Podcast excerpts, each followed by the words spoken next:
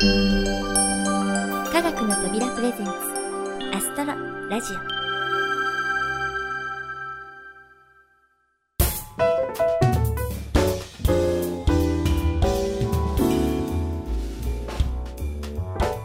皆さんこんにちは。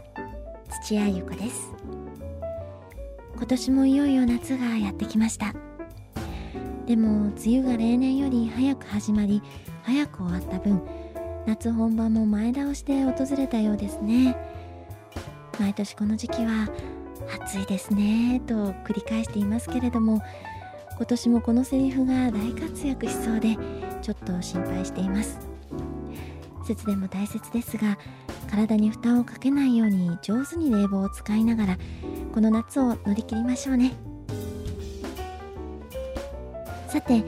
夏の定番行事といえば七夕です。新暦の7月7日は過ぎてしまいましたがデーモンファンの七夕といえば旧暦の7月7日にあたるいわゆる伝統的七夕。今年は8月6日とのことです。この伝統的七夕一般にも浸透してきているようで毎年いろいろなイベントが行われますが今回アストロラジオが注目するのは伝統的七夕ライトダウンキャンペーン。このキャンペーンは8月6日の夜少なくとも7分間だけは明かりを消して夜空を見上げようという企画なんです。東日本大震災以降節電意識の高まりから無駄な照明が落とされ光害は明らかに減ったそうで確かに市街地でも星が見えやすくなりました。これをライトダウンでさらに一歩推し進めて目指すのは天の川を見ることなんですって。かなりハードルは高いですがもしももしも東京23区内で天の川が見えたらなんて考えるとワクワクしますよね。東京タワーも21時に消灯するなどライトダウンの輪は着実に広まっているようなのでここは期待を込めて皆さんもライトダウンに参加してみませんか？詳しくは伝統的七夕ライトダウン2011で検索しホームページをご覧ください。ライトダウンキャンペーンの他にも各地でさまざまなイベントが用意されています。こういうキャンペーンが広まっていっていつか日本中が天の川でつながる日が来るといいな。そんな風に心から思います。8月6日。皆さんもぜひご参加くださいね。さてシーズン狭間のスペシャルインタビュー企画。今回のお相手は皆さんお待ちかねでしょうかね。有限会社ライブ代表取締役。そしてあの「はやぶさバックトゥージアース」の監督を務められました上坂浩光さんです。はやぶさ帰還1周年関係のイベントラッシュも一段落。私もラフォーレ琵琶湖のイベントでは進行役で共演させていただき本当にお世話になりました。現在は次回作を精力的に制作中の高坂監督。果たしてどんなお話が聞けるのでしょうか。それではどうぞ。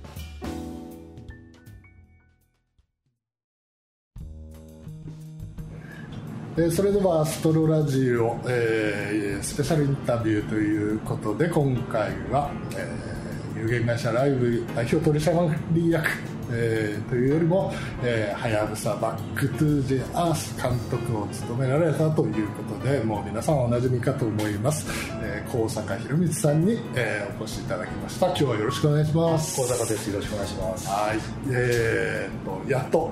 えー、私もインタビューをしたかった人が、えー、まあいろいろおったんですけれども 上坂さんにやっとたどり着けた本当ですか？はい。それは光栄です、えーまあ、まずはその「はやぶさバックトゥージャース」ですね、えーとまあ、大ヒット、えー、それからまあ数々の賞の受賞、はい、それからまあ、劇場版の公開と、はい、まあ、あの遅ればせながらおめでとうございます。あありがとうございます、はい、本当出来すぎですよねいうね、まあ、あのー、確かにいろんなファクターがあると思ったんですけれども、まあ、最終的にはその当然作品の良し悪しで良くなければ、まあ、その皆さんに見ていただくことっていうのはないわけですから、えー、やっぱりその作品の凄さですね、えー、というのはまあ感じるんですけれども、まあ、今までその結構こういったインタビューなんかで、えー、坂さんもいろいろ語られて、はい。でもう講演会も どれぐらいになりましたかね？30回近いんじゃないですかね。あそれでも30回ぐらい分か？んないけど数えてないですよ。ですよね、はいまあね、先日のタイミングでもねその1周年期間1周年ということで、相当数こなされてましたけども、はい。はい。大体そういう、えー、講演会とかですと、えーまあ、かいつまんでですねそのどういったことを中心にお話しされます？はい。あのまあ、なぜはやぶさバクテリアスを作ったかというところから始まって、はい。まあ、どのように作り上げてどういう反響があったかということを話しますけれども、はいとまあ、もう聞いてらっしゃる皆さんはほとんどご存知かと思うので、まあ、それをまた言うっていうのもあれかなと思うんですが、うん、なんかね一回一回こう話すことを変えるように工夫されてるという、はい、はい、同じことを話すのは嫌なので、えー、少しずつ変えてですね、あの話すようにしてますけれども。なるほど、はい、やっぱり一番多いのはそのはやぶさバック・トゥ・ジャースをまあ作ることになった経緯みたいなのがやっぱ多いですか、そうですね。やっぱりきっかけとしてはあのその部分が大事なので、ええ。ー、と必ず話すようにしてます。はい、はい。あのー、まあそのまず JAXA の、えーと、祈りという、はい。えー、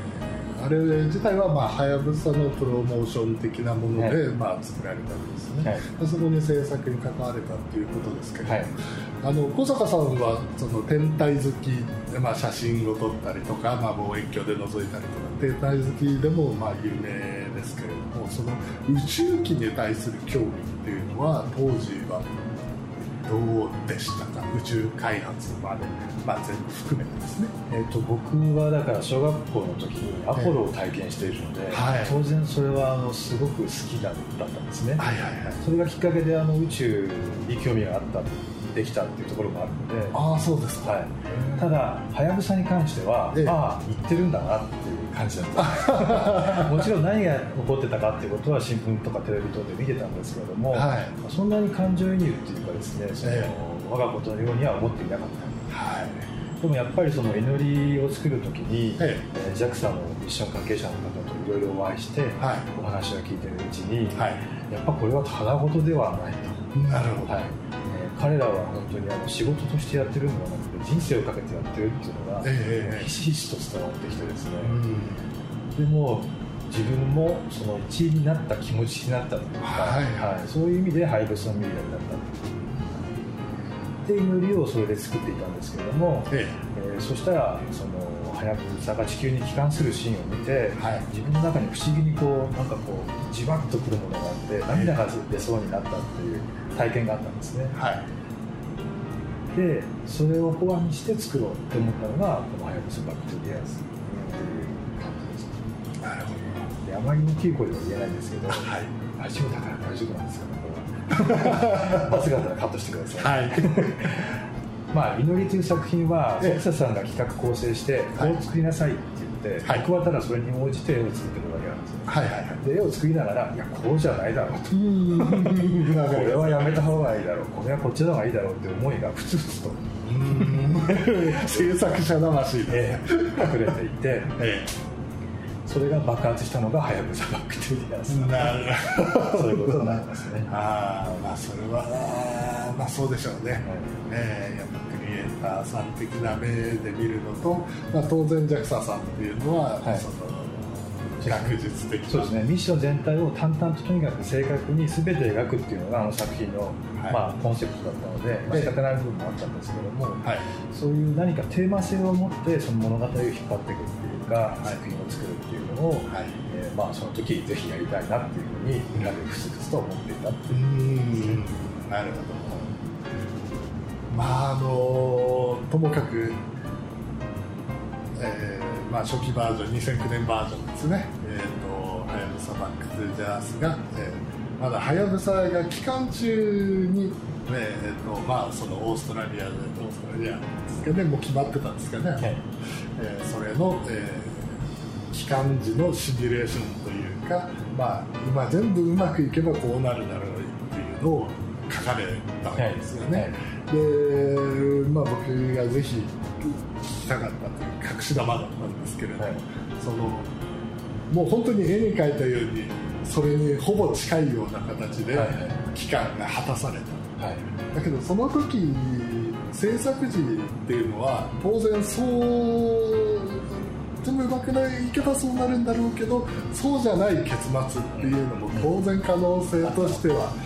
もう半々で済まないぐらいあったわけです。よね、はいはい、もしやっぱりそのはやぶさが何らかのトラブルで帰ってこれなかったら、どうなってたんでしょう？あの帰還するちょっと前に日本エンジンが全部止まってしまいましたよね、はい。えー、ニコ1エンジンで最終的には復活しましたけれども、はい、あの時はさすがにダメかと思ってですね、えー、えー、っと作り直すバージョンのシナリオというか構成を頭の中で考え始めてましたね。おおそうですか、えー、でもこれは作り変えがダメかと思っていた日にあの発表があって、で帰ってくることが決まった。でその時考えてた内容っていうのは、まあ、帰ってこないっていう現実を受けてその通り描くんですけども、はい、でもあの今回はやぶさで書いてあるテーマ性みたいなものは、はい、もしそうだったとしても、あのちゃんと表現できたかなっていうふうにあの今でも思ってますけどね。あはい、なるほど。まあ、当然その、ね、作品としてのそのラストを、まあ、現実に起こったものにするっていうプランっていうのは、まあ、あったかもしれないですけれども、そのまあ、それ以前にですね、まあ、当然こう会社の経営者としてですね、えーまあ、いろんな判断があって、えー、ダメだった時にじゃあ、えー、ダメだった時っていうのはあの別な期間バージョンっていうのができてた可能性があるってことですか、うんうん、そうですね。あれほどに帰ってこなかったらそうしてたと思います。でもはやぶさがやろうとしている姿勢は、はい、失敗しても成功しても変わらないので、えー、要はそこが大事なのでそうですね、えーはい。えーと、地球に戻って来なくてもその戻そうとしていたっていう姿勢を描けば、はい。えー、十分それでエンディングになるだろうっていう読みが、うんうん、えー、そのためになりそうな時に 考えた僕の結末というか、は表現の仕事だったんですけど。なるほど。でももちろん帰ってきてくれた方が。そうそうですよね。はい、はい、個人的にまず帰ってほしいなと思いました。し、ね、えー、じゃあもうねあのオーストラリアで待ってる時の気持ちとかっていうのは、はいああもうよくぞですよ。よくぞ帰ってきたなですよね。ですよね。やっぱりサッカーは世界一にならないとダメなように。なるほど。ちゃんと帰ってくるかどうかってやっぱりとっても大きなことですよね。そうですね。ミッションコンプリートですね、ねいやたまに想像するんですよ。そのもしはやぶさが帰ってこなかったらあの当然ねあの機関カプセルの展示みたいなのもないわけですし、ね、あの期間何周年だとかそういうふうにあるやつもないしそれを考えるとなんかものすごい損失だったんだろうな。だから僕らみたいな人間は帰ってこれなくても十分そのなんていうか意思というか、はい、その出来事を感じられたと思うんですけども、はい、本当に一般の人っていうことに対して言うとそうです、ね、帰ってきてくれたからこそここまでの広がり、はい、しかも1年過ぎてもまだ、ええ、あのなんかね続いてますし来年はまた映画も続けてねきたりね、しますからね。すごいと思いますねなんかねすごいですね。でもやっぱりその予定調和って好きですよね。あのその数々の困難を乗り越えて、はい。最善の結果にたどり着く、はい。はい。はい、本当にあの作ったストーリーじゃないのに、ええ、本当にそういう気象転結があって困難を乗り越えてね帰ってくるっていうのは、本当に素晴らしいですよね。ええ、いやもうくしくもそのうち科学の扉で、ね、音楽を担当されてた、まあ、リッチフィールド斎藤さんという方が、はい。はい。はい、くしくも本当にあの絵にはまったような経過と結末を見て「はやぶさは高坂さんのために帰ってきたんだよ」って言ったのがね印象的でね それほどでもやっぱりあの、ね、2009年バージョンの結末あの流れっていうのもそのままになったっていうのが奇跡に違いのかなと。ですね本当にねやっぱりその、ね、奇跡もただ起きるんじゃなくてやっぱそれは努力した人のところにしか訪れない、えー、まああともう一つその僕の方で興味があったのがやっぱりその映画化ですよね、はい、あのまあ、プラネタリウムっていうのはやっぱり非常にこう狭い世界で。で、まあ、見ていていただけるお客さんのその人数だけでなくその客層的なものまで、まあ、かなり限定される、はい、えー、ところですね。でそれをやっぱり一般のそのハリウッド制作の映画やなんかと同列のところで、えー、かかったということに対してもう非常に意義があることだったなと、うね。えー、思うんですけれども、え。ー、それをお話しいただいた時はどう？映画化の話を持ちかけられた時です。か、はい。えーと、実は数社からはい、あってですね、はい、でいろいろそのどうやって公開するかという話をされていてそのもうこの「はやぶさバクリアス」っていうドーム版の作品のままでいいので、はい、そのコンセプト通りで、えっと、上映したいっていうふうに、まあ、門川さんが言っていただけて、うん、えー、それだったら考えましょうかということになってでタイミングを見計らって、まあ、ブルーレイ DVD が出るタイミングもあったので、はい、それを考慮しつつあの最終的にやることになったんですけどね、はい、あの他の案としてはやっぱり映画なのでもう少し長く作り変える必要があるとかそうですね、やっぱり1時間に満たないと、えー、っていうようなお話になると思いますね、えー、場合によってはその音楽を変えるとかですね、はあ、なんかいろいろ話があったんですけど、はあえーとまあ、その辺がオリジナルのままでも十分いけるっていうふうに踏んでくれたので、えだったらあの自分としても納得できるなってぜひ本当にあの科学に興味がない方というか映画館に来る,、来る客層の方に、ええ。ー、見ていただけるってことはすごくやっぱり今おっしゃったように、ええ、意義があると思ったので、はい。はい、なるほど、ね、その映画版としてその映画版としてリメイクするっていうようなしたいなっていう気持ちっていうのはなかったんですか？鋭いところ実はそういう気持ちもありましたよ、はい、ありました。でも現実的にそれをやることを考えてみるとあの他にもやることがいっぱいあって。そうですね、それそれにそんな時間を割けないなっていうのがあって。あと1回作った作品をそのまたそうやってちょっと崩して作り返すっていうのはやっぱり期間バージョンもまあ作り変えてはいるんですけれどもあれはまあ付け足してるかあれなのでそれをこうちょっと全部ねひっくり返すっていうのはやっぱり相当大変なことなので、えー、気持ちはありましたけど、はい、現実的には無理だなっていう判断をしましたね。なるほど。まあ、結果として、まあ、あの尺のまんまで、はい。えー、そのままで、はい。でまあ、あの入場料もお得な設定をつけていただいて、はい、10万人弱9万人ぐらい、9万2000人ぐらいです、ね、ああそうです、はい、今ね、えーと、宣伝しないといけないんですけど、はい、えーと、東京の、はい、えー、新宿と有楽町と、角川シネマズさん、は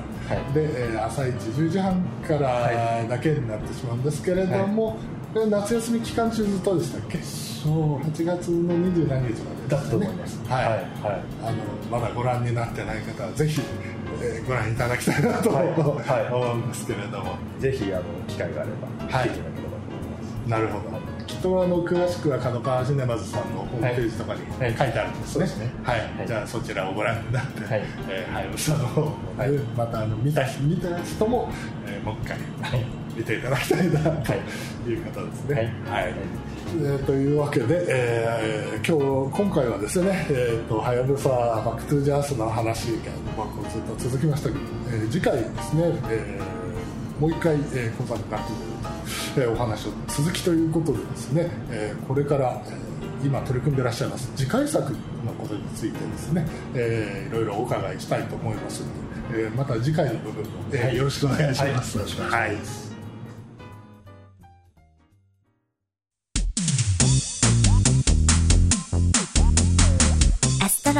ジオ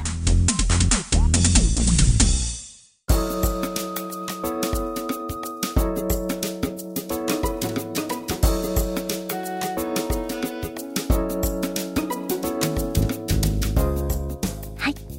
高坂博光監督のお話をお届けいたしました。インタビューの中でもありましたようにとても1回では収まりきらないということで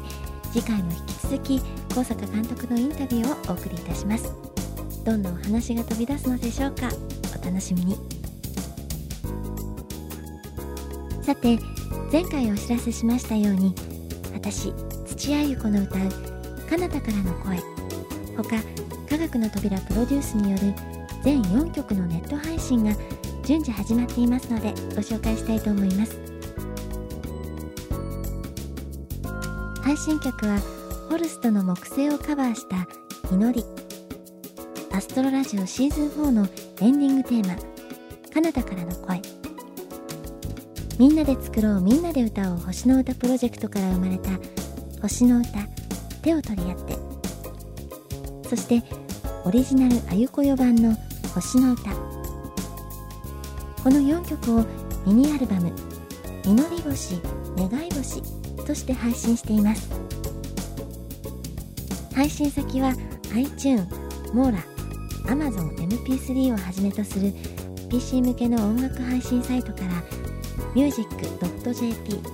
ミュージコなど着歌サイトまで多くのサイトで順次配信されます。詳しい情報は科学の扉ウェブサイト特設ページをご覧ください。そしてシーズン4エンディングテーマ「彼方からの声」ですがこのアルバム「祈り星願い星」のプロモーション企画としてシーズン4終了までフルコーラスでお聴きいただけることになりました。これまでね特別特別と言ってきましたがなんだか特別じゃなくなってしまい ごめんなさい。もしこの彼方からの声をお聞きになって気に入っていただけたなら祈り星願い星ダウンロードしていただけるととても嬉しいです。そしてねできれば音楽プレーヤーや携帯電話に忍ばせて青空や星空を見上げながら聴いてみてください。これらの歌が一人でも多くの人に届きそしてそこに込められた何かを感じていただけたらそう願っています。いろいろお話ししてきましたがそろそろお別れの時間になってしまいました。この番組は制作コムビルド脚本アルファボル協力音楽制作集団ディープフィールド有限会社ライブそして企画制作科学の扉でお送りいたしました。それではまた次回をお楽しみに。お相手は私土屋ゆ子